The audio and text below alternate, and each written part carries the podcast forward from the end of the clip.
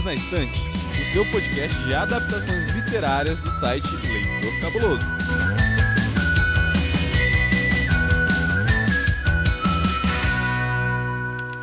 Ouvinte! Que alegria estar tá aqui de volta para mais um arco e mais um episódio do Perdidos na Estante, o seu podcast de adaptações literárias do site Leitor Cabuloso. Eu sou Domenica Mendes e hoje estou aqui com dois amigos incríveis que eu amo muito e que vocês também gostam bastante, que eu sei, para falar de uma obra que eu juro que eu nunca imaginei que esses dois iam querer gravar sobre. Aqui ao meu lado esquerdo, sempre está ele, o meu BFF de todas as horas, senhorito Tiago Augusto. Tudo bem, Ti? Tudo muito bem, Dô. Tô muito, muito feliz da gente ter reunido esse trio de podcasters de novo. A última vez que a gente conseguiu essa façanha foi para falar de Anne de Green Gables, não é isso, senhor Cabuna? Exatamente, gente. Eu até saudade agora da, de ler os livros, assim. Tá aí, Thiago, obrigado. Vou... Meta pra 2022 ler todos os livros de Anne de Green Gables. Mas saudações com a gente pessoal e realmente é uma surpresa, né? A gente tá gravando desse livro que eu gosto muito e que eu vou ter uma frase de abertura. Hum, vai lá então. Casar é fazer concessões. é isso, ouvinte ora com a pessoa com a qual você casou, ou as pessoas com as quais você se casou, ora com você mesma, ou mesmo, ou mesme. Lidem com isso. E se isso não fez sentido para você, eu espero que nesses dois episódios que nós vamos falar sobre essa obra comece a fazer um pouquinho de sentido. Então, bora falar de Comer, Rezar e Amar, da Elizabeth Gilbert. Bora lá, meninos? Com certeza. O livro Comer, Rezar e Amar foi escrito por Elizabeth Gilbert e conta com 108 contos onde ela narra o seu período sabático em busca de autoconhecimento. O livro foi lançado em 2006, tem 475 páginas e foi traduzido por Fernanda Abreu. No Brasil, o livro foi lançado pela editora Objetiva. Agora que você já ouviu alguns dados aí que o assistente apresentou para vocês, eu tenho aquele momento delicioso da sinopse criativa. Mas antes, eu vou te lembrar, ouvinte, pessoa maravilhosa que nos ouve, que nos dá atenção, que Começa hoje, acho que o último arco de 2021 do Perdidos na Estante. E é um arco que a gente escolheu em comemoração, em. Como é que eu posso dizer assim? Em preparação para o final do ano, né? Porque tá chegando o Natal. E aí vocês sabem que eu começo a minha toada de Jingle Bells e o pessoal por aqui também. E quando a gente pensa em Natal, a gente pensa em quê? Em comida. Hashtag somos todos muito brasileiros e gostamos muito de encher a pança. Eu penso em duro de matar. Por isso, surgiu a ideia da gente fazer um arco sobre literatura e comida, mas ele é um pouquinho diferente do que você deve estar tá imaginando. Tiago, explica para o pessoal como é que vai funcionar esse arco esse nosso arco especialmente dedicado, né, à comilança, vai associar aí o que há de melhor na gastronomia e o que há de melhor na literatura também. Nesse arco a gente vai falar de livros e suas adaptações que tem a ver, sim, com comida, mas que o foco não é só isso. A gente também está sempre em busca, né, de personagens bem desenvolvidos, histórias cativantes, sobretudo nesse finalzinho de 2021, que é um ano em que a gente sentiu que passou rápido, mas que a gente está começando ainda a se reerguer após esse contexto de pandemia. Então, o que eu tenho para dizer para você ouvinte é que venha com seu coração aberto, a sua barriguinha preparada, porque aqui o banquete vai ser garantido. Não é isso, Cabuna? Vamos lá, né? Lê algo um pouquinho mais leve, com comida. É um livro gostoso de ler, eu gostei pra caramba. E eu acho que é uma boa forma de já começar a preparar né, uma nova etapa da nossa vida para 2023, né? Não sei se vai ser um ano melhor, mas tem que ser. A gente tá tentando. É, pelo menos a nível pessoal, acho que tem que dar uma melhorada, assim, na, na nossa vida, o que a gente puder fazer. E eu acho que esse livro da Elizabeth é um belo ponto de partida.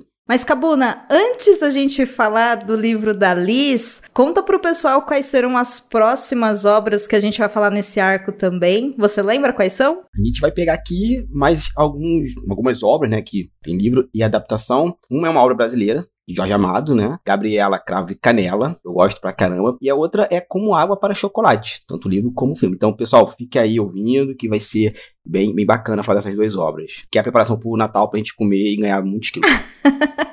É isso aí, gente. Só para você preparar sua agendinha aí, caso você não tenha visto a agendinha, corre lá pro Instagram que o Thiago já publicou a agendinha desse arco. Então hoje, Comer, Rezar e Amar. Semana que vem vamos falar sobre o filme. Na outra semana será como Água para Chocolate, o livro, o filme e fechando esse arco, uma obra nacional que amamos, Gabriela Cravo e Canela. Então, muito bem, Tiago, você que tá aí, assim, desesperado para falar de história de Liz, eu te desafio a apresentar a sinopse do livro Comer, Rezar e Amar para quem ainda não leu o livro, como se fosse o seu diário de viagens. Vou pedir para o nosso ouvinte escutar com bastante atenção, porque agora vem aquela chamada de propaganda aí de agências de viagem, aeroportos e tudo mais. Vamos lá Momento então. Momento CVC patrocina nós, entendemos? Ah. É isso aí, por favor.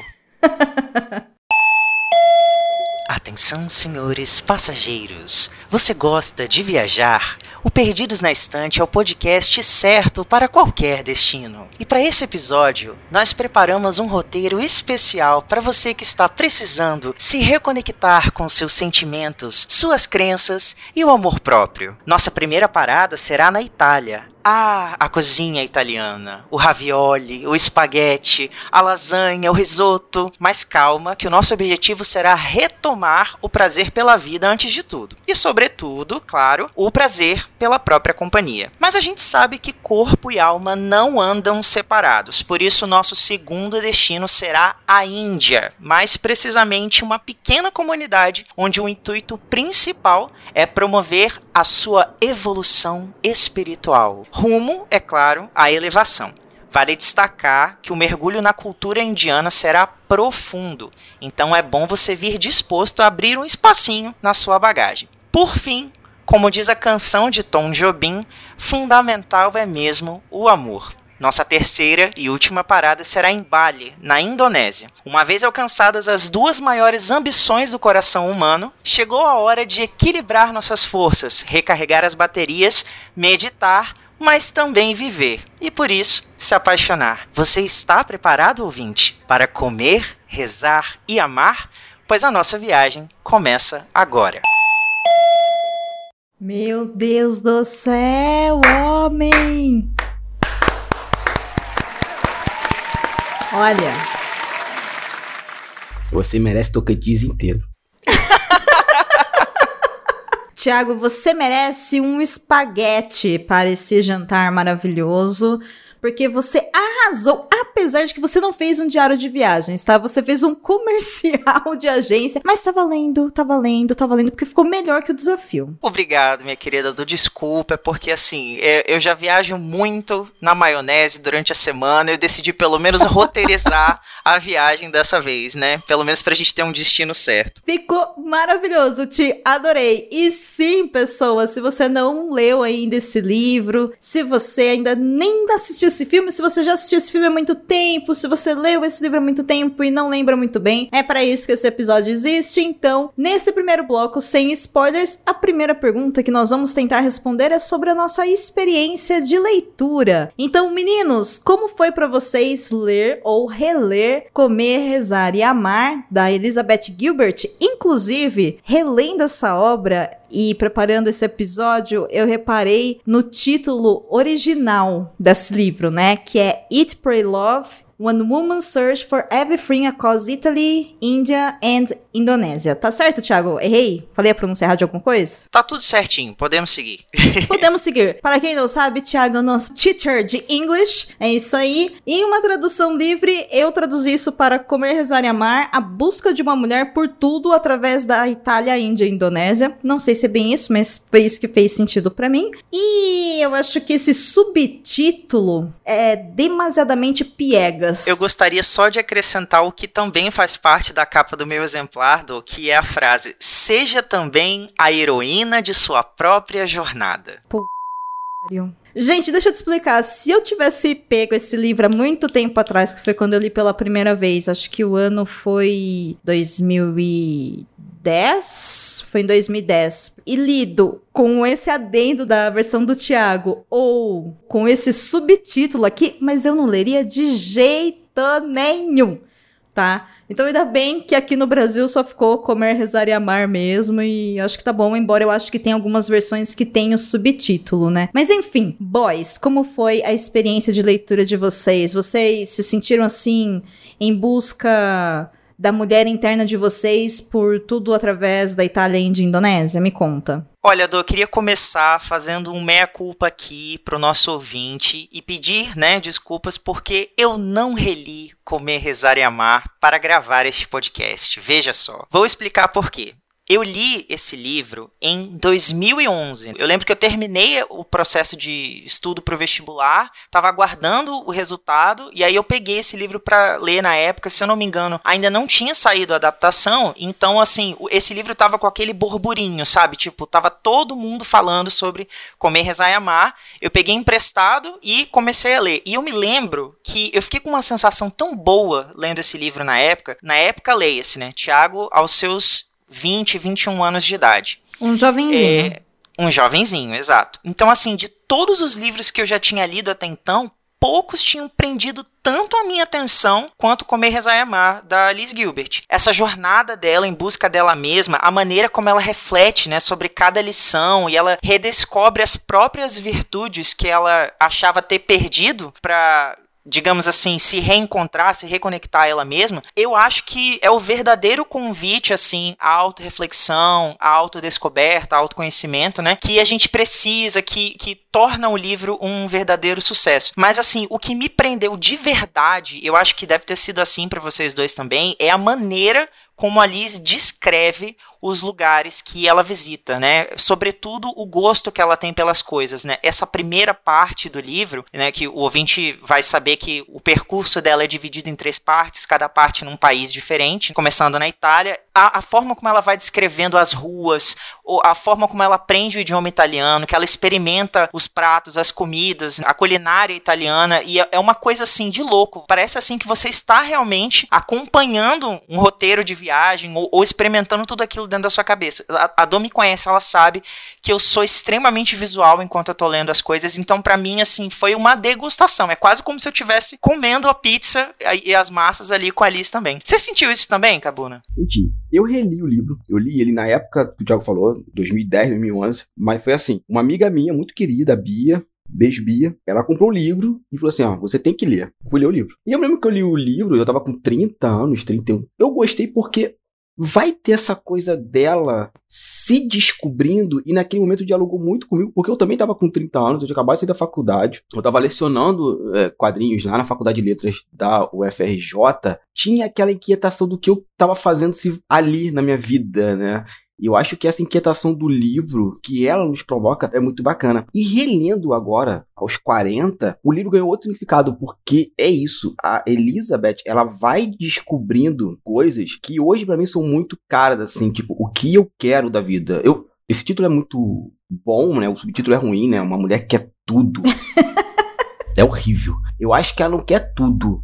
Acho que é o contrário. Lá pra frente do livro, ela vai descobrir que ela não quer tudo. Ela quer ela mesma. E ela se vê naquele processo, naquelas coisas que ela vai saboreando, pedaços dela que ela foi esquecendo no decorrer da vida. E isso, gente, na nossa sociedade de hoje, né, que a gente é tão movido pelo que nós não somos, né, pelo que nós fazemos, é muito bom de ler o livro, sabe? Eu gosto muito de, dessas discussões que ela traz com a gente. Tipo assim, ah, Deus me abandonou, eu vou comer como se tivesse amanhã, sabe? E assim, o quanto a gente se negligencia nós mesmos para agradar uma suposta sociedade que está nos vigiando e que está mesmo, mas que está nos julgando o tempo todo. Assim, eu gosto muito do livro. É, eu não fui por esse caminho, Thiago, que você falou de ver as coisas, apesar de eu ser muito visual, até pelo meu ramo profissional. É, eu vi essas coisas, eu me senti também saboreando, mas o que me pegou foi isso. Pelo menos aos 40 anos agora. É como o que a Elizabeth vive me é comum. Eu já passei por isso em algum momento, sabe? Tudo bem, eu não fui pra Índia, não fui para os outros países que ela foi, assim. Mas aquelas questionamentos e começar a fazer coisas porque eu quero e não porque é o, abre aspas, correto socialmente falando, fecha aspas, é, me pegou muito mais, pelo menos nessa segunda leitura. É uma busca por si, Uhum. né? O que me faz pensar enquanto vocês estavam comentando sobre isso, sobre eu também não gosto desse subtítulo, né? Eu acho que eu deixei isso claro ali alguns minutos atrás, mas eu acho que pensando aqui a pessoa que se identifica como mulher da turma, eu acho que a busca minha enquanto mulher por tudo significa uma busca por eu mesma, porque como o mundo não dá lá a mesma chance pra gente do que dá pra vocês, e a gente sabe disso, esse tudo tem muito a ver também com quem a gente é. Sabe? Porque, claro, todas as pessoas estão exercendo e performando papéis o tempo todo, né? Seja no trabalho, na família, em círculos sociais, é, enquanto cidadãos e cidadãs e não sei o quê, né? a gente tá performando o tempo todo, mas mulheres ainda têm mais algumas atividades que têm pesos muito grandes, como você tem que ser uma boa esposa, você tem que ter filhos, você tem que ter, uma carreira massa, mas você não pode se entregar demais pra carreira, porque senão te afasta o casamento, mas você tem que estar no casamento e não pode se afastar da carreira. Então, assim, acho que a forma como as exigências são feitas são um pouco diferentes. Então, esse tudo significa o quê? Sim, eu quero tudo. Eu quero estar com alguém, mas eu quero cuidar da minha carreira, eu quero decidir se eu quero ser mãe ou não, mas eu não quero que isso interfira no restante da minha vida, né? Desequilibre. Eu quero ter uma carreira sólida e muito massa, eu quero viajar, mas eu quero ter uma casa para voltar, e eu quero ter amigos, eu quero conhecer o mundo, eu quero escrever, eu quero comer, eu, entendeu? Fazendo tudo isso, eu quero saber quem eu sou nesse processo e ser quem eu sou em tudo isso, né? Eu quero viver a minha vida em plenitude. Então, eu entendo muito assim, de uma maneira marqueteira, né? Porque, claro, esse título para mim remete muito à autoajuda. Eu acho que o marketing do livro e do filme também, mas do filme a gente vai conversar semana que vem. Mas o marketing do livro é todo focado para um livro que toda mulher precisa ler. E para mim, é um livro que todo ser humano precisa ler, sabe? Porque as questões que ela trabalha são questões humanas. Que, claro, você sendo mulher, você vai ter uma leitura, você sendo homem, você vai ter outra leitura, você sendo de uma cultura, você vai ter uma, outra. Questões de raça interferem, questões econômicas interferem, questões se você. de como você se identifica, né? Se você é cis, se você é trans, enfim. Tudo isso vai interferir, óbvio, né, na sua interpretação. Mas para vocês, esse livro é um livro que vocês concordam que tem que ser lido independente da pessoa se identificar como uma mulher? Vocês acham que homens devem ler esse livro? Assim, vocês indicariam para um amigo de vocês ler? Eu indiquei pra vários amigos esse livro. Inclusive, quando eu tava lendo, o pessoal perguntava assim: Ei, tá lendo o quê? E tal. Eu falei: Ó, comer, rezar e amar. E você tem que ler por causa disso, disso, disso. Eu super recomendo mesmo. Porque, como eu falei, as discussões que Elizabeth nos traz são pertinentes na sociedade. Principalmente nesses últimos 10 anos que nós estamos vivendo. Eu acho que o livro envelheceu muito bem e eu acho que as discussões que elas trazem, para mim, para homem, como homem, pelo menos, com identificação de homem, eles são mais pertinentes aos 40 e nessa sociedade da uberização e espetacularização das profissões, sabe? Hoje o cara não é só professor ou só desenhista. Ele tem que ser professor, desenhista, e TikTok, e fazer dancinha, e fazer reels, vídeo, etc, etc, etc. Fazer podcast? Não, Não podcast é legal. É, mas assim, mas o podcast é uma vantagem. A gente não tá alimentando uma plataforma como o Instagram. A gente não tá sendo profissional do Instagram. A gente tá fazendo uma coisa que distribuir pro feed e tal, tal. Ah, mas tem em outras plataformas de podcast, mas é outra discussão. Não tem aquela pressão que a gente vive no Instagram. Mas acho que assim, como homem, aos 40 anos, me impactou muito essas discussões. Acho que em 2021 ele é muito, muito mais contundente. E sim, recomendo para todos os meus amigos, é, colegas, todos os homens que estão ouvindo esse podcast a consumir esse livro sim. E dar de presente para outras pessoas também. E você, Ti, você acha que isso te marcou enquanto homem? Você indica pros seus amigos? Nossa, com certeza. Assim, apesar de eu não ter relido, né, o livro pra gente gravar nosso episódio aqui hoje, eu não fiz isso por uma razão. Porque eu me lembro que o Tiago, de 20, 21 anos, quando fez essa leitura, ele se apaixonou tanto, sabe? Ele curtiu tanto todo o percurso, todas as lições que ali estava aprendendo e compartilhando ali naquele diário, naquele relato, que eu não queria perder essa sensação. Eu tenho um trauma, assim, um pânico muito grande. Para mim, um selo mortal que pode vir na capa de um livro é a frase mais vendida do New York Times. Eu tenho pânico, horror a essa frase. Se eu vejo isso na capa de um livro, você pode ter certeza que eu vou pensar três vezes antes de comprar e principalmente de ler. Então hoje, por exemplo, talvez fosse um título que não me atraísse, como você também colocou, Do. Mas naquela época, eu ainda tinha essa, digamos assim, ingenuidade, é uma coisa da qual eu sinto falta, de me permitir mergulhar na história sem julgamentos, sem tipo assim, por exemplo, eu realmente vou decidir se eu gosto desse livro ou não lendo, e não tipo assim, julgando pela capa, pela escrita do autor, por outros trabalhos desse autor que eu já conheço.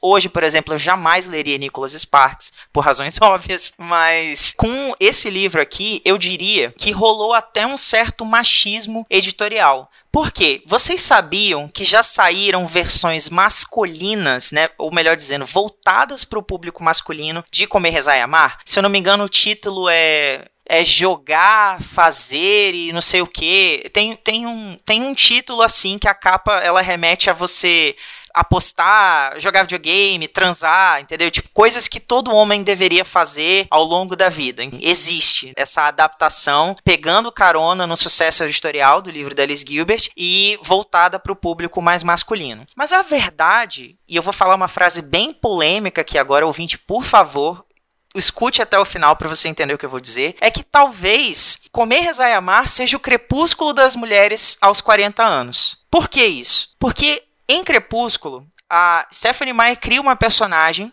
que toda adolescente, né, ou mulher na fase jovem adulta vai se identificar. Por quê? Porque a Bella é uma personagem insegura, é uma personagem que é nova num ambiente novo, que se apaixona pelo cara mais bonito da escola, e assim vai. Existe pelo menos um único elemento de identificação que você vai olhar para Bella e você vai reconhecer em você. Nem que seja, sei lá, o cabelo dela é castanho e o meu também é castanho, ou sei lá, ela tropeça quando anda na rua e eu também tropeço. Quando a gente tá falando da Liz, quem é a pessoa, e veja bem, eu digo pessoa e não mulher, ou pessoa que se identifica com mulher, que quando tá chegando nessa fase dos 35, 36, que foi mais ou menos a idade que a Liz tinha quando ela escreveu o livro, que não passa por uma grande crise existencial no sentido de questionar o seu papel no mundo, o seu papel dentro dos relacionamentos que você tá vivendo, a sua profissão, se você é feliz naquilo que você faz, se as escolhas que você fez, chegando agora nessa segunda metade da vida, realmente estão te trazendo aquilo que você esperava colher. Então, esse sentimento de questionamento e a reflexão que ele propõe é universal, não é exclusivamente do, do público feminino. Então eu acho sim que é um livro que traz identificação humana, não só identificação ao público feminino. O marketing dele é sacana. Eu não sei se é sacana, porque eu entendo. Ai, gente, eu acho que é sacana sim, mas deixa eu tentar explicar o que eu tô querendo dizer. Peraí. Assim, eu entendo que ele é sacana porque ele coloca essa obra que eu acho que tem uma importância tão grande de falar de questões humanas como a gente tá falando aqui. E se tá nessa frase de é um livro que toda mulher tem que ler, hoje eu, aos, no auge dos meus 33 anos, entendo que é um convite a pensar todas essas questões que eu passei alguns anos e ainda passo, e que eu vou passar, né? Vou revisitar de tempos em tempos, porque o mundo tá mudando, mas não serei eu que viverei no mundo, né? Onde não existirá patriarcado e suas forças opressoras. Então eu acho que é normal ter esses questionamentos sendo mulher, então então, hoje eu consigo entender o que, que quer dizer com a busca de uma mulher por tudo, né? Eu tenho uma visão hoje. Lá atrás, quando eu tinha os meus 22, 23 anos, eu leria isso revirando o olho falando: "Ai, meu Deus do céu, você vai falar para mim que ela tem que encontrar um amor no final". E ela encontra um amor no final, perto de tudo é isso, entendeu? E aí não ia me pegar, porque também acaba sendo um pouco definidor do que você quer, ao mesmo tempo que por ser uma mulher falando a sua experiência, é interessante porque você acaba dando poder, né, para uma mulher que tá passando por tudo isso. Mas aí, gente, tem, a gente tem também que pensar em quem é Elizabeth Gilbert e ela é extremamente franca na obra, né? Ela mora nos Estados Unidos, ela é uma mulher branca, ela fazia parte do mercado editorial há muito tempo, ela tinha um casamento sólido, de repente não tava bom. Ela que quis se separar, depois ela se envolveu com outras pessoas. Ela recebeu dinheiro para fazer essa viagem em três países, para daí escrever esse livro, que é um livro sim autobiográfico, apesar de tudo, tem essa pegada de roteiro de viagens, porque ela compartilha muito, e a gente não comentou, mas são 108 histórias que ela conta ali dessa jornada dela, dividida em três partes, que são 38 contos cada parte, né? Por quê? Porque isso tem uma explicação religiosa para ela fazer dessa forma. Então, não é todo mundo que pode largar tudo e passar um ano sabático vigiando três países, mas não é sobre isso, entendeu? Eu acho que dá pra gente ter esse desejo de conhecer esses países, mas no fundo, essa obra não é sobre você ter que abandonar tudo e passar um ano sabático fora do seu país para fazer isso, né? Então, eu fico meio na dúvida assim, e como a gente sabe que o marketing é feito para vender, ele acaba deixando tudo muito superficial mas eu acho que isso talvez pegue muito mais no filme do que no livro. Eu acho que o livro é um grande presente que a gente tem para se conectar com a gente mesmo. Então, meninos, já que a gente tá aqui assim, ó, morrendo de vontade de falar um monte de spoiler e a gente já compartilhou um pouco com a pessoa que está nos ouvindo nesse momento sobre o que a gente achou. Bora pro bloco com spoilers, onde a gente vai falar um pouquinho mais sobre cada uma dessas partes e o que que a gente sentiu a respeito delas durante o nosso processo de leitura, compartilhando também um pouquinho da história da Liz. Se você tem a coragem de deixar para trás tudo que lhe é familiar e confortável, pode ser qualquer coisa, desde a sua casa aos seus antigos ressentimentos, e embarcar numa jornada em busca da verdade, para dentro ou para fora, e se você tem mesmo a vontade de considerar tudo o que acontece nessa jornada como uma pista, se você aceitar cada um que encontre no caminho como professor, e se estiver preparada, acima de tudo, para encarar e perdoar algumas realidades bem diferentes sobre você mesma, então a verdade não lhe será negada. Meninos, antes da gente começar esse bloco com spoilers, eu tenho uma pergunta assim um pouco polêmica para vocês. Vocês acham que Comer, Rezar e Amar é um livro de autoajuda? Polêmica. Polêmica, hein, menino? Assim, para a livraria ele vai estar, tá, né, ou pelo menos estava em 2010, lá em autoajuda ou nos mais vendidos. OK, mas vocês lendo hoje, vocês colocariam ele como autoajuda? Não, porque em nenhum momento a Elizabeth fala que essa é a maneira correta de autodescobrir. A Domenica falou no bloco anterior sobre a transparência da Elizabeth. E assim, tem momentos que eu ficava agora, né, nessa segunda leitura, Teve momentos que eu ficava assim, nossa, será que eu precisava ler isso mesmo? Assim, não era vergonha, mas era assim, era uma coisa tão íntima que ela colocou, né? Principalmente as partes religiosas, ela chorar no banheiro e tal, que eu acho que assim, eu não teria coragem de escrever aquilo, sabe? Eu guardaria para mim no meu diário, mas não botaria aquilo em público. E em nenhum momento ela tá falando isso, assim, ah, gente, abandona aí tudo, arruma um dinheiro emprestado, passa no cartão de crédito e vá pra Índia conhecer um guru.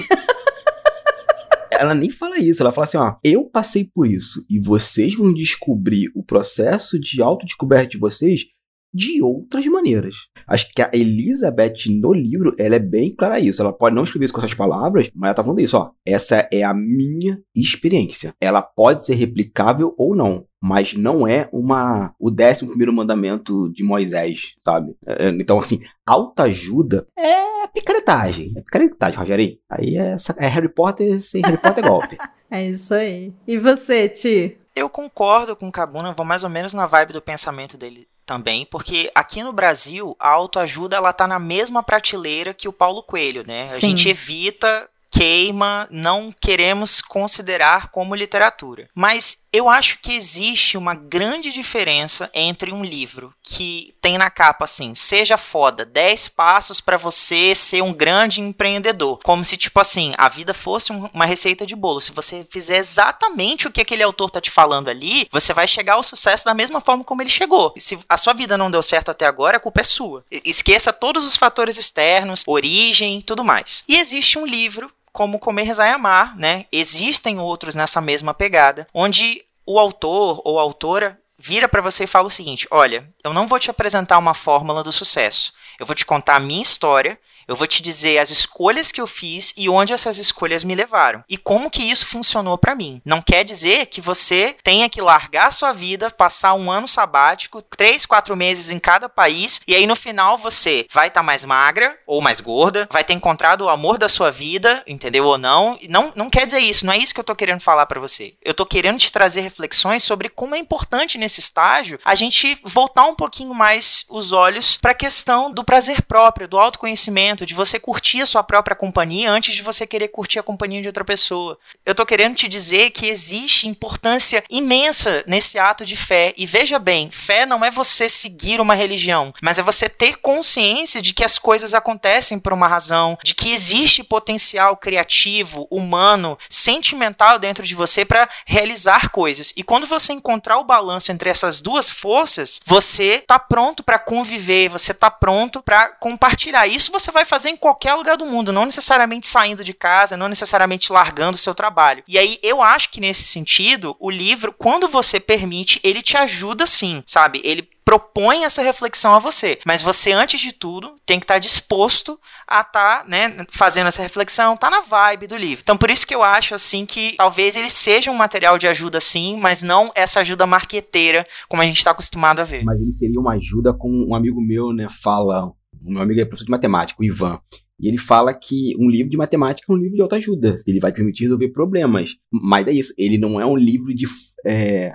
Olha que ironia, né? Um livro de matemática não é um livro de fórmulas que vai resolver qualquer coisa. Ele vai resolver uma área específica da sua vida, que é o problema matemático. O Meia Zayamar vai essa mesma pegada. É, olha só, isso aconteceu comigo. Passei por isso. Vai acontecer com você? Não sabemos. Mas me ajudou a refletir das coisas. Vocês podem refletir também. E segue o baile. Eu acho que biografias, no geral, dão essa sensação pra gente, né? Se você consegue se interessar pela história do outro. Eu acho que isso pode servir como um livro que você vai ler e fala assim: nossa, olha as aventuras da Elizabeth Gilbert, ok. Ou você pode ler isso como: ó, oh, o que uma mulher branca de classe média alta, imagina, não sei, americana nessas condições, com o coração partido, faria e deu certo, não deu, o que, que funcionou, o que não funcionou, como é que foi a jornada dela. Ou você pode ler isso e se identificar e aplicar algumas coisas a você. E a vida é isso, né? É isso que a gente faz enquanto a gente se comunica, a gente se conecta com as pessoas. Então, eu resolvi perguntar para vocês porque, curiosamente, muita gente me apresentou esse livro como autoajuda, mas no catálogo já foi falado lá no começo do episódio, mas eu vou reiterar aqui, ele tá classificado como biografia, viagens e escritores de viajantes americanos. Essas são as categorias do livro. Ele não tá como autoajuda. E isso é muito curioso, né, para nossa cultura. Talvez para eles faça mais sentido. Que assim, eu acho que é bem mais honesta que autoajuda. Com certeza. Mas vamos dividir então aqui o restante desse bloco em três partes. Aí cada um vai falar a sua parte, o que sentiu e o que tava lá. Eu vou começar apresentando a história, ou relembrando, melhor dizendo, né, que aqui a gente vai falar com spoilers, a história de Elizabeth Gilbert para você, querido ouvinte, que de repente Liz, uma jovem aí nos seus 30 e poucos anos, como muito bem disse o Tiago, ela estava bem casada, porém ela acorda para a vida e com ela, ela percebe que ela é infeliz no casamento. Não aconteceu nada de grandioso, não houve uma grande traição, não houve desejo por outra pessoa, não houve nada. Ela simplesmente olhou para a vida dela e falou: "Não faz sentido a minha vida, eu sou infeliz aqui". E a partir daí, ela pede divórcio pro marido dela e a vida dela dá uma chacoalhada, obviamente, é um divórcio complicado e durante esse processo ela resolve investir um ano da vida dela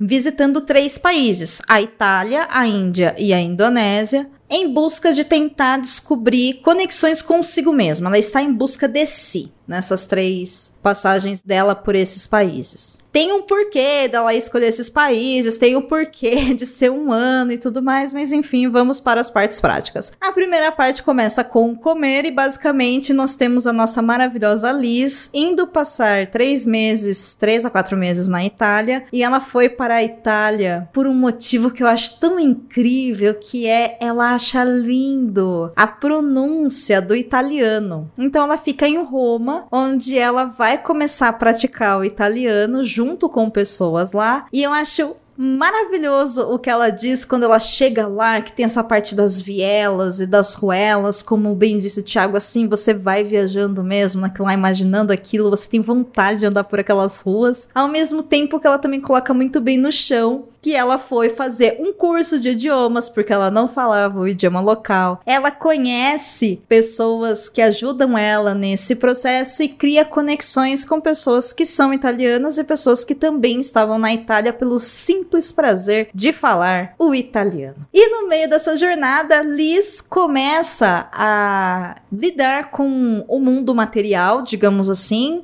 e também com esse mundo cultural e dentro da cultura italiana, nós temos, nós sabemos, os nossos deliciosos pratos de massa, né? Então, essa parte do comer é totalmente focada nessa mulher que teve durante toda a vida cuidados com o próprio corpo, ficava calculando lá quantas calorias ingeria, pela questão da pressão social de você ter um corpo que a sociedade diz para você que é adequada e tudo, e ela abriu mão disso tudo pelo simples prazer de comer. E aí, eu acho que tem uma pegadinha nessa parte que é o seguinte: parece muito superficial a gente falar que ela passa um terço da história dela de mudança de vida com foco no comer. Mas esse comer, ele tem ligação com a segunda parte do rezar e a terceira parte do amar, a partir do momento que a gente pensa que comer é um ato que a gente faz todos os dias. Comer é uma necessidade humana para a gente conseguir sobreviver. Quantas vezes nos últimos 10 dias você de fato sentou-se em frente a um prato de comida e prestou atenção no que você estava comendo? Quantas vezes você preparou um prato de comida para você ou para a pessoa que está aí com você, seja um, sua parceira, seu parceiro, seu parceiro? A uma visita, enfim, e você montou esse prato se dedicando ao que você estava fazendo, como se aquele prato fosse a coisa mais importante da sua vida. Quantas vezes nos últimos 10 dias você colocou um alimento na boca e você sentiu textura, sabor, o cheiro. Quantas vezes você fez isso? Quantas vezes na vida a gente faz isso? Porque a gente come uma coisa rapidinho e já sai correndo para um outro compromisso, ou a gente come vendo televisão. E olha que grande perda de tempo que a gente tá fazendo com a nossa vida quando a gente não presta atenção no ato de comer, que é uma coisa que a gente faz. E não temos como não fazer, né? Pessoas que não comem, elas morrem de fome. Então eu acho que isso tá muito ligado também com o rezar diante dessa conexão com o momento presente e aqui eu não tô falando de rezar num sentido religioso, de você agradecer, embora se isso fizer sentido para você, ok. Mas isso também tem muito a ver com o amar, né? Com o ato do alto amor ou todo mundo que cozinha sabe, né? Ou que alguém que já recebeu uma comidinha especial de alguém sabe que você preparar uma comida para outra pessoa é um ato de amor. Então, essa parte do comer para mim ela é muito importante porque ela faz esse convite mesmo para você começar a encaixar as coisas com uma atitude simples, sendo mais pautado na realidade e em coisas que você gosta. Faz sentido isso para você, Thiago? E se fizer, já emenda aí com a parte do rezar, por favor, que é quando nossa amiga Liz sai da Itália e vai lá para Índia. Tô, faz muito sentido sim, porque essa para mim das três partes é a minha favorita, né? É a parte do prazer, porque o que eu acho interessante são duas passagens nessa primeira parte sobre o amor. Uma é logo assim que ela tá no começo do aprendizado, né, do, do italiano, ela começa a descobrir o prazer de falar aquela língua, de descobrir significados dentro daquela língua e ela vai associando isso assim com os lugares que ela vai visitando, a culinária, né, que ela vai descobrindo, experimentando as pessoas que ela vai conhecendo, mas esse prazer como ela vai descobrir, ele é muito voltado para sua auto-percepção, uhum. sabe? A sua a sua companhia mesmo. Você estar bem com você mesmo antes de tudo. Tanto é que ela até tem a oportunidade de, digamos assim, ter ali um affair, né, um breve romance com um personagem da história, mas ela para e decide o seguinte: não, eu não vou fazer isso, sabe? Eu não preciso, sabe, usar essa pessoa, não preciso, digamos assim, ter ela do meu lado para que eu sinta prazer, para que eu curta essa viagem, esse momento, o agora. Eu posso fazer isso com a minha própria companhia. Eu posso ser uma boa companhia para mim mesma. Eu acho isso assim fundamental. É uma reflexão que me passou na época, me passa até hoje e que eu, eu guardo muito. E eu acho que quando ela visita o Augusteum, é um dos, um dos momentos, um dos pontos históricos da Itália, eu acho muito legal como ela faz esse paralelo de como aquele cenário já serviu como tanta coisa, sabe? Ele já foi um forte durante uma batalha, ele já serviu como mausoléu para os restos mortais de um imperador, e hoje ele é um ponto turístico, e ele ainda é a mesma estrutura, apesar de ter sofrido reformas, apesar de tudo, ele ainda está de pé, ele ainda aquele lugar que passou por tantas modificações. E ela olha para si mesma e percebe isso também. Apesar dela estar tá aí nos seus 36, 37 anos, a Liz lá do comecinho da história ainda tá aqui, sabe? Ainda tá caminhando, ainda tá se modificando, tá se aprendendo, tá, tá se descobrindo, melhor dizendo, né? Eu acho muito bonito quando ela chega na, na Índia e ela vai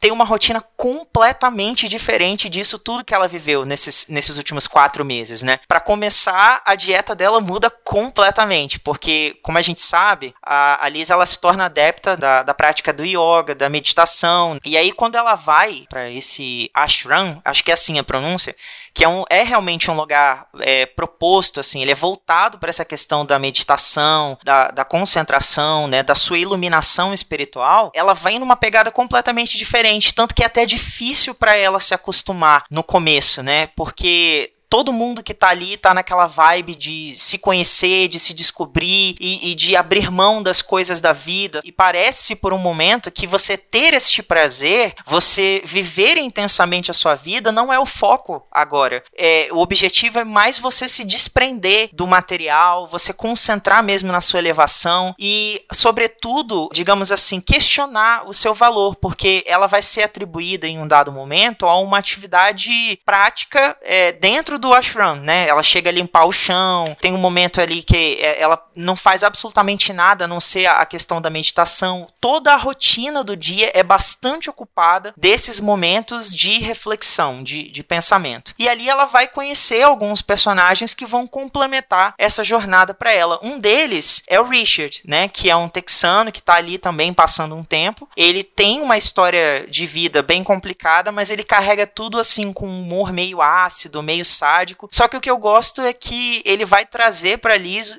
uma das melhores reflexões. Eles dois têm, para mim, os melhores diálogos do livro, porque ele vai mostrar para ela que o que ela precisa alcançar daquele lugar, ela não vai alcançar se antes ela não fizer duas coisas. Primeiro, é esvaziar a cabeça dela para poder escutar o que a voz interna dela tá dizendo, e a segunda coisa que para mim é a mais importante, que é perdoar ela mesma. Ela nunca vai alcançar essa elevação de estar tá pronta para a próxima fase da vida dela se ela antes não olhar para si e falar: tudo bem, eu amei pelo tempo que eu precisava amar, eu estive onde eu precisava estar e hoje esses lugares, essas situações, esses sentimentos não me cabem mais. Eu preciso dar continuidade, eu preciso caminhar, eu preciso olhar para o casamento que eu tive e entender que eu fui feliz pelo tempo que eu precisava ser. Hoje eu quero caminhar, eu quero seguir a minha vida e eu quero que a pessoa que estava comigo seja tão feliz quanto eu quero ser agora. Então, essa parte da fé, vamos colocar assim, ela é uma parte de devoção, sim. Mas quando ela fala sobre divindade, eu acho muito bonito e isso faz mais sentido no inglês original do que a tradução no português, porque ela diz o seguinte: eu estava me conectando com Deus e Deus estava dentro de mim, como eu. Só que no inglês, esse como não é like no sentido de comparação, é no sentido de as, né? De você entender que Deus é você, sabe? Que o seu potencial, as suas ações, a sua energia de vida, ela é divina. E é por isso que você é um ser tão único, tão especial e, e você é capaz de fazer. Nós somos capazes de fazer coisas incríveis por esse potencial divino que existe em cada um de nós, né? Eu, eu pelo menos acredito, eu vejo dessa forma e eu sinto que quando ela sai dessa passagem dela pela Índia, ela sai carregando essa reflexão. Ela aprende aprende a colocar em cada mão esse apreço pelo prazer, né, pelo prazer pela vida e também a questão da reflexão, de você saber dosar este prazer, você reconhecer momentos em que você precisa calar, escutar, se perdoar se necessário para então seguir em frente. Eu vejo essa Liz caminhando para Bali, né, que é onde ela vai aprender a equilibrar as duas coisas, não é isso, Cabuna? Sim, é só uma coisa, como eu gosto do Richard, desse personagem. Sim, sim. Amo o Richard do Texas. Queria muito conhecê-lo. sim, também. E eu acho que ele é o guru dela. Sabe? Ele, que ele tempo todo leva ela a fazer uns questionamentos que ela não tá nem disposta. Primeiro, o apelido que ele dá pra ela, né? Sacolão, que eu acho muito bom. E outra que é isso, ele falou assim, cara, você tem que fazer a tua mente, você tem que fazer isso. Ah, você quer um calendário pra marcar lá na sua agenda quando é que a dor vai passar? Não tem. Sinto muito, parceiro. É isso. Vida que segue. que ela vai para a Índia com o olhar de todo ocidental. Que você vai chegar no aeroporto vai estar iluminado. Bom, e o processo de iluminação, esse processo que o Tiago falou de descoberta de Deus, é extremamente doloroso. Mas ela não queria passar para isso. E quando ela chega na Indonésia, isso é muito curioso, que a Indonésia é vendida para ela e para todos nós como um paraíso hedonista do cacete, assim, um, vem aqui, liberte suas amarras sexuais e sinta prazer por todos os poros e tal, não sei o quê. E ela fala assim, não, gente, não tô mais nessa, vibe não, assim, eu tô numa outra proposta de vida. É, gente, ela vai descobrir o amor, né, tá, tá aí um spoiler no capítulo do, no título do livro, né, Comer, Rezar e Amar, mas é muito engraçado que o amor que ela vai descobrir na Indonésia, não sei se ela descobre o amor na Indonésia, acho que descoberta é uma coisa muito complicada. Eu acredito que na Indonésia ela começa a consolidar tudo isso que a gente vem discutindo até agora e a se amar, até no ponto de estar com outra pessoa. Ela começa a compreender que Exatamente. ela. Não é? Ela começa a compreender que ela por si só, ela pode se amar. Ela pode ter um casinho ou outro, mas ela tem que amar a si mesma. É, vamos dar um passo lá atrás, na Itália, tem uma frase que ela, que ela fala e que eu identifiquei pra cacete, que é assim, ela tá na escola de idiomas e ela vê que ela quer aprender italiano porque ela quer. E vários colegas de classe dela a mesma coisa. Eu tô hoje estudando inglês já tem um tempo e assim, eu estudo inglês por motivos puramente profissionais, mas estudo espanhol por, por, puro prazer. É mais fácil aprender espanhol, não é? No seu Exato. caso. É, e não é porque é uma língua latina, não, é porque assim, espanhol é meu, meu tesão mesmo. Diga assim, porra, vou ler um livro aqui de 300 páginas de espanhol. Comprei vários livros de espanhol, tô lendo. Tenho que ler um quadrinho em inglês. Não, quadrinho eu leio porque eu gosto, né? Então é minha paixão, então tudo bem. Ah, mas tem que ler um livrinho de 30 páginas em inglês. Porra, aquele massacre e tal, não sei o quê. Mas vou lá e leio. E ela fala isso, ó, a gente tem que fazer essas coisas porque a gente quer. Ela vai chegar na Índia querendo iluminação e tem um processo que ela passa que é de uma oração que ela odeia. Gente, a vida religiosa vai ter momentos que você vai ter que odiar, mas você vai ter que fazer. E é isso. A vida não é só o prazer que ela teve na, na Itália. A gente pode até ver esse comer, rezar e amar como infância, adolescência e vida adulta, assim, no sentido filosófico, de que assim, eu tenho prazer incontrolável, faço o que eu quero, eu tenho que começar a ter determinadas coisas na vida, que seria adolescência, de ver que nem tudo aquilo é prazer, mas continua na vida adulta, eu começo a aceitar que as coisas vão acontecer independente de mim. Disciplina, né? É a disciplina. E o amor para ela é isso. Ela não tá mais se importando com o amor. Nem, nem acredito que eu vou falar isso, mas enfim. É, ela não tá mais preocupada com o amor da carne. É quase que um amor espiritual. ela não tá mais preocupada com relações sexoafetivas. É exato, isso. Não é amor exato. da carne. E ela vai descobrir isso na Indonésia, que é Sim. um paraíso para relações sexoafetivas casuais. Exatamente, assim, e que curioso, né? Nesse momento que você descobre, não, não é isso que eu quero. Então, acho que o amor nesse momento na Indonésia, para ela, é isso. Ela passa por todas as provações, novamente, aspas aí, todos os caminhos que ela poderia ser mais fáceis para ela, que poderia jogar, colocar tudo ela perder, e ela fala, não, não vou colocar nada a perder. Essa aqui é a minha, a minha prova final. Eu vou passar por isso e vou ficar bem. E ela passa por isso e ela fica bem. E ela acaba ficando lá com o rapaz. E que se ela não ficasse, tá tudo bem. Não teria nenhum problema, assim. Tem umas frases que ela fala no livro sobre amor que é assim, gente. Eu acho que é mais legal ler, porque traz várias reflexões e eu acho que elas são muito particulares. Eu acho que qualquer coisa que eu falar aqui agora sobre essa parte do amor, Ainda mais eu, que não sou uma pessoa tão amorosa assim. é, eu acho que não seria tão legal assim quando você lê e fala assim, cara, em que momento, em que momento eu estou na minha vida para compreender o que a Elizabeth está falando. Eu hoje sou um, cara casado, minha esposa, estamos bem. E quando eu leio aquilo, eu falo, porra, tá aqui, Elizabeth, tô contigo, tudo que você tá falando aqui, eu endosso muito. Se quiser, eu assino com sangue, para ser um negócio lavrado mesmo Acho dramático o sangue. O, o, amor que ela vai encontrar na Indonésia é isso. É, de forma bem simplista, é o amor dela com ela mesma. Ela encontra o amor dela pelo ato físico, que é a Itália, a comida. Ela vai encontrar o amor dela por Deus na Índia, mas o amor dela para com ela mesma, ela vai encontrar na Indonésia. E é uma conclusão de tudo que ela veio vivendo. E o que é mais legal, ela saca isso. A gente sente que a Elizabeth vem construindo isso gradativamente. Ele, e novamente, não é livro de autoajuda, porque você entende o processo. Eu vou até falar uma coisa que pode parecer esquisita, mas é quase que um diário mágico, muito comum assim no século XVIII e XIX, onde você vai compreendendo como os, os magistas vão chegando à sua, abre aspas, grandes obras, fecha aspas, através do seu diário mágico. É isso, a Elizabeth, ela vai escrevendo a sua grande obra e a gente vai compreendendo cada passo que ela foi vivendo e como a gente pode reproduzir isso na nossa vida no cotidiano. A Dor falou sobre a cozinha. Gente, eu cozinho aqui em casa. E é muito legal fazer essa comida, assim, você dedicar a fazer isso. Eu e minha esposa, a gente não vê, não, não janta, né? O almoço não, mas o jantar a gente não faz com televisão. Somos só nós dois degustando a comida e comendo. O Tiago falou sobre a questão da fé. Em quantos momentos a gente teve fé, e fé, segundo Elizabeth, não é fé por uma religião, é o ato de acreditar sem provas. Sim. Eu acho isso muito bonito, sabe? Essa definição de fé, né? O ato de acreditar sem provas. É isso que é fé. E não precisa ser voltado a uma religião, mas se quiser pode.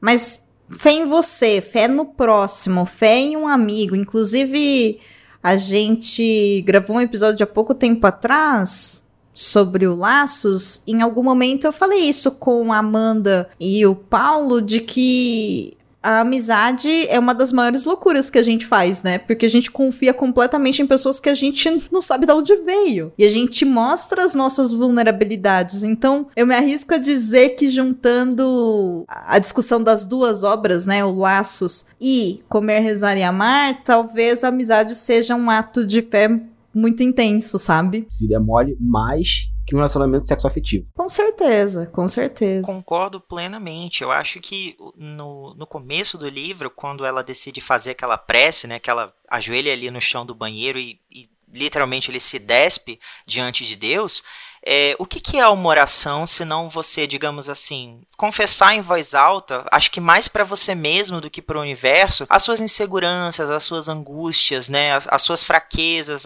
tudo aquilo que tá ali trazendo aquele sentimento de ansiedade, tirando o seu poder de ação para você. Você confessa você, tanto que é uma coisa que a gente não costuma fazer em lugares públicos, né? Tudo bem, tem a questão das igrejas e tudo mais, mas quando eu digo assim oração mesmo, nesse sentido confessional, a gente quase sempre quer fazer sozinho, né? A gente é, é uma coisa que a gente está em contato com a nossa própria essência, reconhecendo a, as nossas fraquezas e inseguranças. E, então eu acho que é, é, o primeiro grande passo dela na história. E quando ela chega na, na Indonésia e vivencia, né, essa fase do amar, que como o Kavuna brilhantemente colocou, eu acho que também representa essa, essa terceira fase da vida, né, a fase adulta. O guru, que a gente acabou não comentando muito, mas acho, eu não sei como é que vocês pronunciam, pessoal, mas eu falo Ketu. Ele fala duas coisas para Liz assim que me marcaram de mais. Uma, ele fala sobre a questão do, dos quatro irmãos, né? Que é uma crença das crianças ali da, da Indonésia, sobretudo de Bali e tal, de que toda criança, quando nasce, ela traz consigo quatro irmãos, que são a inteligência, a amizade, a força e, a mais bonita, a poesia. E quando o adulto, na verdade, morre, esses quatro irmãos é que buscam a alma para que ela seja conduzida ao céu.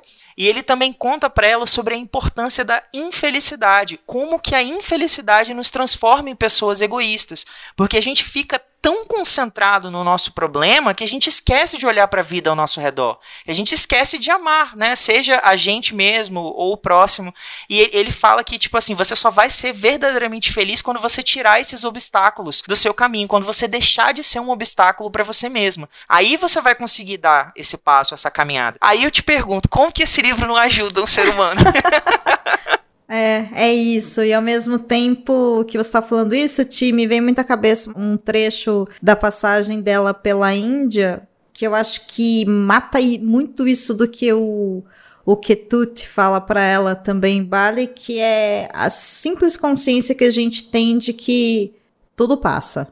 Quando ela tá meditando e ela se determina ali que ela vai meditar e vai ficar imóvel por duas horas, os mosquitos começam a picá-la bastante. Ela é muito honesta, ela fala: Eu esqueci dos mosquitos, né? E ela fala que ela foi devorada por eles, mas ela também olha e fala: Ok, tudo passa. E a vida é isso, sabe? Os momentos bons, eles vão passar, os momentos ruins, eles também vão passar. Eu gosto muito do que o budismo fala nesse sentido, que é a única coisa permanente na nossa existência é a certeza da impermanência. E é simples assim. E também me veio muito à cabeça, assim, pra gente arrematar esse episódio, como é difícil esse ato de coragem consigo, de se ajoelhar no chão, pode ser metaforicamente ou pode ser literalmente, vai depender de cada pessoa, mas você conhecer que eu tô me sentindo perdida, eu preciso dar um jeito na minha vida ou gritar, né, de dentro para fora, eu tô muito bem, eu estou feliz e eu estou ok, e vivenciar tudo isso sem ficar criando alarde, por exemplo, superficial em rede social, porque não é a mesma coisa, gente. Eu acho que a Liz passar por tudo isso, escrever um livro contando sobre o que ela passou é um ato de coragem, mas em nenhum momento você acha que a vida dela foi tão difícil que nada ia dar certo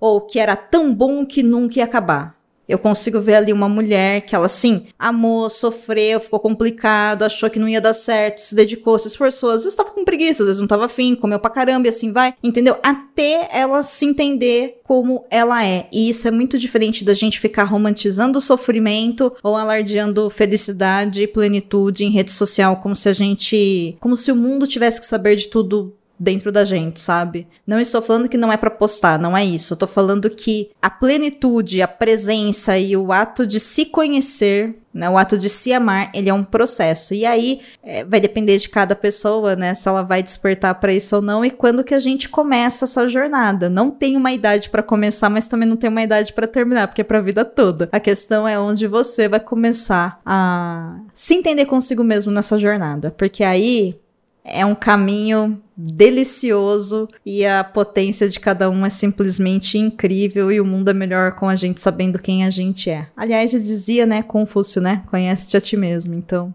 eu acho que isso é muito importante. Eu acho que isso tem tudo a ver com comer, rezar e amar também, sabe?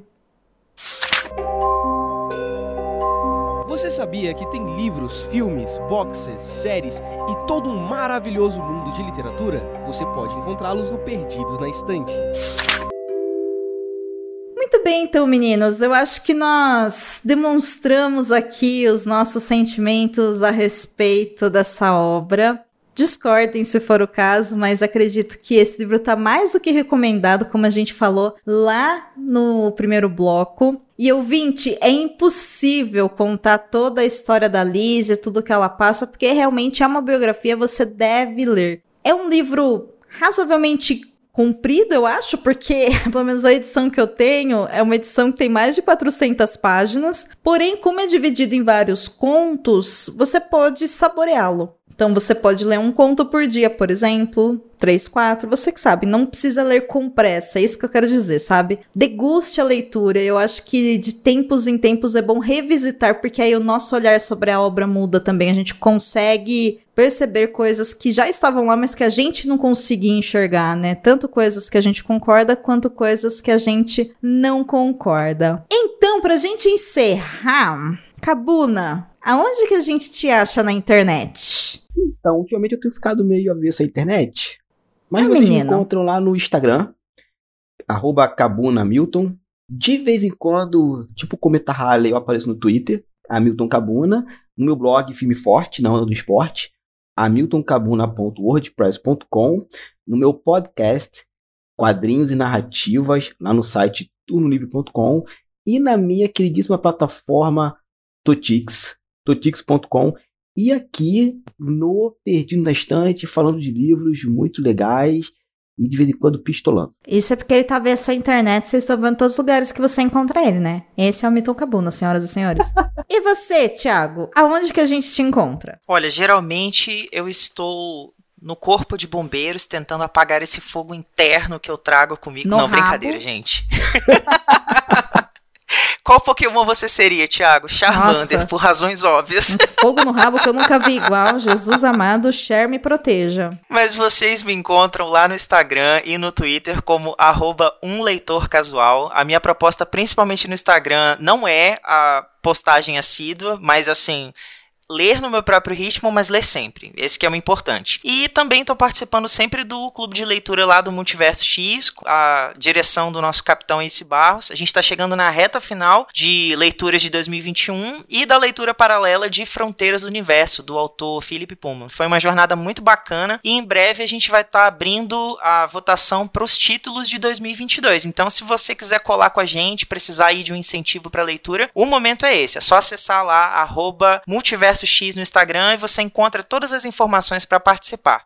E você, queridíssima Dor, esse ano você fez muitas coisas maravilhosas, deu oficina de podcast, eu participei e só tem coisas maravilhosas para falar dessa mulher que é a minha outra metade. Onde que a gente te encontra, meu amor? Ai, gente, vocês me encontram no Twitter e no Instagram por arroba Domenica Mendes. Também estou lá na hashtag podcast delas, que é esse projeto maravilhoso pensado e criado para incentivar a participação de mais mulheres na mídia podcast. Então acessa lá o site, o podcastdelas.com.br, que lá vocês vão encontrar a rede, a data da próxima oficina, os podcasts que fazem parte, enfim, tem também lá o podcast Estúdio 31, que é um podcast que eu faço sobre produção de podcast, desmistificando a produção dessa mídia incrível para que você possa fazer diretamente da sua casa ou de onde você fizer, com dicas práticas, tutoriais, discussões e também conversas sobre como melhorar o seu podcast, pensando assim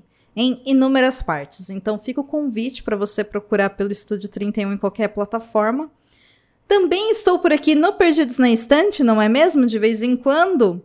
E se vocês me acompanharem no Twitter e no Instagram, vocês vão descobrir todos os outros projetos que eu tenho a honra de fazer parte como produtora ou como editora de podcasts. Eu estou muito feliz e eu trabalho com vários projetos incríveis que eu acredito, então convido você a conhecer lá, porque tem podcast de tudo, gente. Tem de música, tem de sexualidade, tem de empreendedorismo feminino, tem de gerenciamento de contas, estou falando de dinheiro, tem de cultura, tem esse de literatura, tem de tudo que você puder imaginar, tem até de culinária. Sim, de culinária que tem tudo a ver com esse arco maravilhoso que a gente tá fazendo. E são todos podcasts incríveis com mulheres incríveis que fazem parte ou com pessoas incríveis que fazem parte. Então, vocês estão mais do que convidados a conhecer aí o meu portfólio, né? As pessoas que eu tenho o prazer de trabalhar junto. Pessoal, antes da gente se despedir do nosso querido ouvinte, eu quero fazer uma pergunta para você, Hamilton Cabuna, para você também, Domenica Mendes, e para você ouvinte, né? Já antecipando aqui, vai rolar essa semana lá no nosso Instagram, arroba Perdidos na Estante Pod, o pod é de podcast, uma pergunta que eu quero que vocês e o nosso ouvinte respondam. Hum. Em Comer, Rezar e Amar, a Liz acaba descobrindo, né, aí nessa passagem pela Itália, que todas as cidades do mundo e, consequentemente, todas as pessoas têm uma palavra que as define por completo, assim, digamos, você se resume nessa palavra, ela tem tudo a ver com você. Vocês sabem qual é a palavra de vocês? Quadrinhos.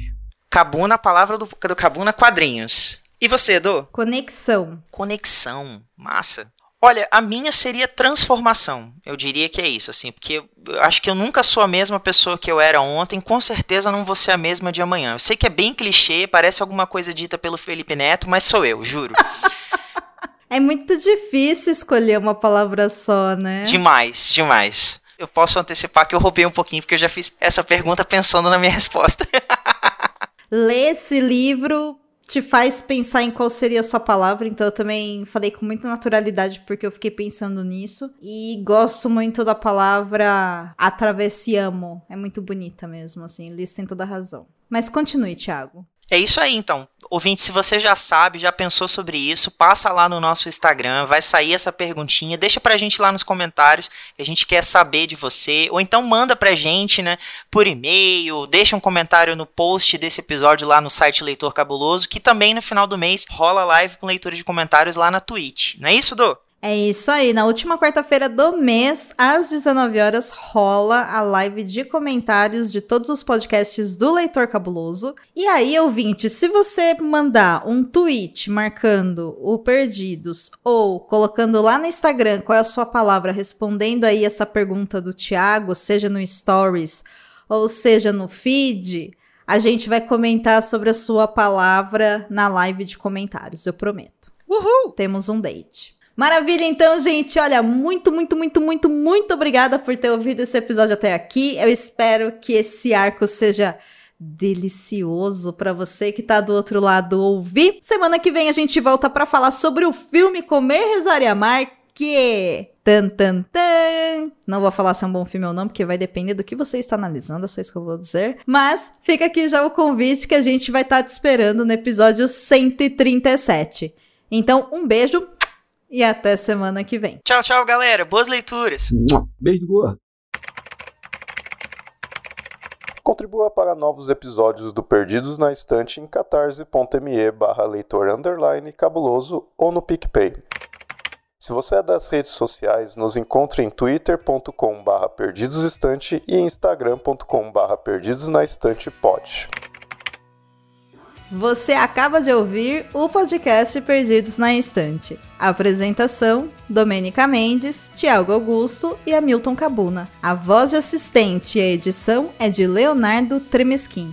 Esse episódio é um oferecimento dos nossos apoiadores e apoiadoras que contribuem todos os meses no Catarse ou no PicPay. Agradecemos a cada um de vocês, em especial a você, Airechu. A você, Alessandra Rocha. A você, Aline Bergamo Camargo.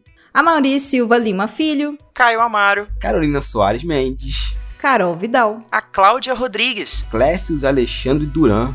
Deise Cristina. Edgar Igawa. Fernanda Cortez. Igor Bajo. A Janaína Fontes Vieira. Leandro Gomes. Ao Lucas Roberto Arraes Domingos. A Luciana Bento. Luiz Henrique Soares. A Marina Kondratovic. Beijo, Mar. Marina Jardim. Melissa de Sá. Ao Nelson Rocha. Nilda Alcarenque. Priscila Rúbia. Ricardo Brunoro. Rodrigo Leite. E ao queridíssimo Sidney Andrade, o nosso Daredevil. Gente, isso tudo é por vocês e para vocês. Um beijo e até o próximo episódio. Tá aqui, Elizabeth. Tô contigo. Tudo que você tá falando aqui, eu endosso muito. Se quiser, eu assino com sangue, pra ser um negócio lavrado mesmo. Em Acho dramático o sangue. Acho... Nada, mas é legal. Acho Olha só, não precisa ser o meu sangue. Também tem isso. Cabuna. Se alguém quiser se voluntariar, Léo, tira isso, tá? essa parte é tão legal. Não, Léo, põe, no, põe, põe no, no pós no pós episódio, por favor.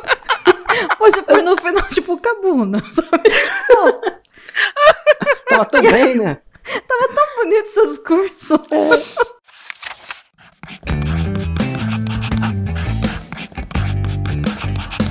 Esse podcast faz parte do site Leitor Cabuloso. Conheça nossos conteúdos em www.leitorcabuloso.com.br.